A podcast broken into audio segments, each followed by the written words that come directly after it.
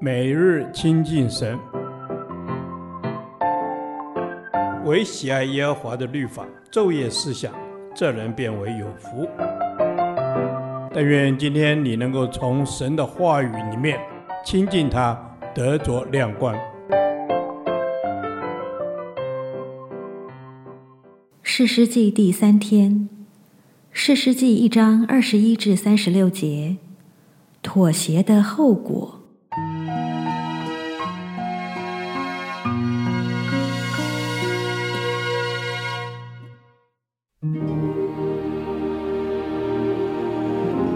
便雅悯人没有赶出住耶路撒冷的耶布斯人，耶布斯人仍在耶路撒冷与便雅悯人同住，直到今日。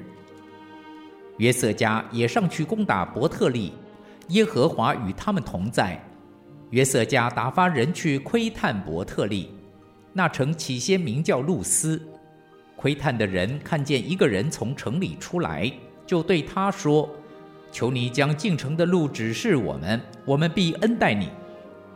那人将进城的路指示他们，他们就用刀击杀了城中的居民，但将那人和他全家放去。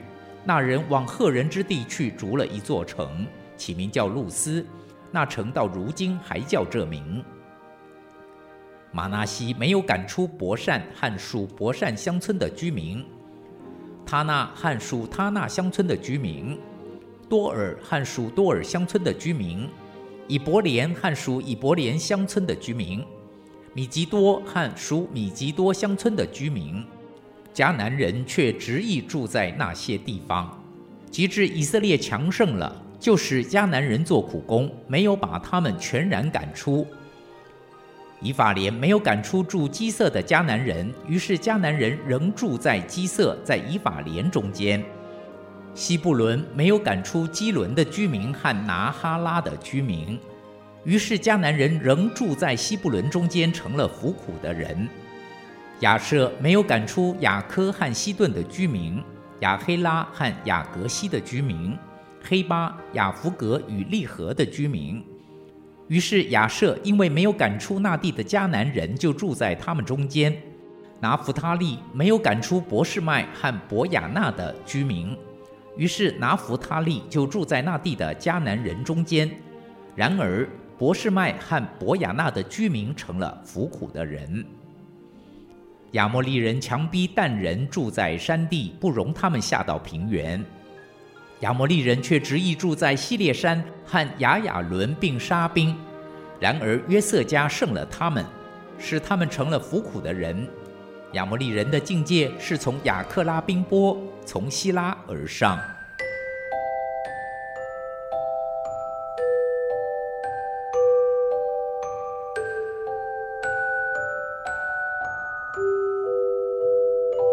在这段经文中，没有“赶出”一词不断出现，除了以撒家，其他支派都没有赶出迦南人。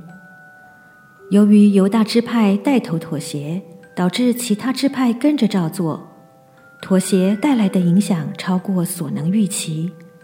从以色列人的妥协，我们可以得到一些属灵的提醒：一、留心属灵的盲点。以色列民进迦南一再得胜，却没有留心自己的盲点，只是没有赶出迦南人，以致陷入网罗。基督徒该留心属灵的盲点。因为这些盲点往往躲在成功的背后，等待我们上当。我们要省察自己是否在小事上妥协，是否以为偶尔体贴一下肉体无可厚非，偶尔迟到一下，多看一下电视，不去小组。经过许多的偶尔一下之后，我们便越来越能妥协。心灵也越来越软弱，给罪恶留地步，以致最终挪移帐篷，走属世的道路。二，属灵领袖成为好的榜样，因为犹大带头，其他支派竟都普遍与迦南的文化妥协。属灵领袖的地位实在是太重要了。领袖犹大没有成为好的榜样。引发其他支派跟进，最后带来全面妥协的情形。这件事深深提醒我们，教会要复兴，属灵领袖需为自己和群羊谨慎，特别留心胜利背后的危机，致命的妥协，使他们成为服苦的人。以色列人为了顾及经济利益，而没有将迦南人全部赶出去。其中的一个原因是要让迦南人充当廉价劳工，然而这却成了他们的心腹大患，因为后来以色列人也跟着崇拜迦南人的神，以致被仇敌吞灭。每个支派效法约书亚处理畸变人的模式，结果带来极严重的影响。这再次给我们极大的提醒。若不赶出仇敌，就会永无止境地妥协下去。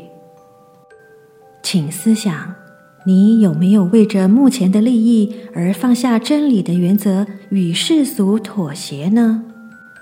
你是不是因为怕麻烦，或是因为别人都这样做，所以就跟着做呢？一旦我们妥协，便无法在所接触的人中发挥属灵的影响力。也就无法成为光和盐。求主帮助我们，在大小事上，人前人后都能持守真理，拒绝妥协，以致荣神益人。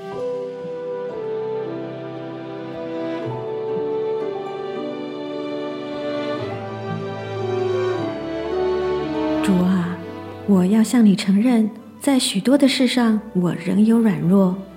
求你帮助我有智慧、勇气、决心拒绝妥协，持守真道，凡事容神益人。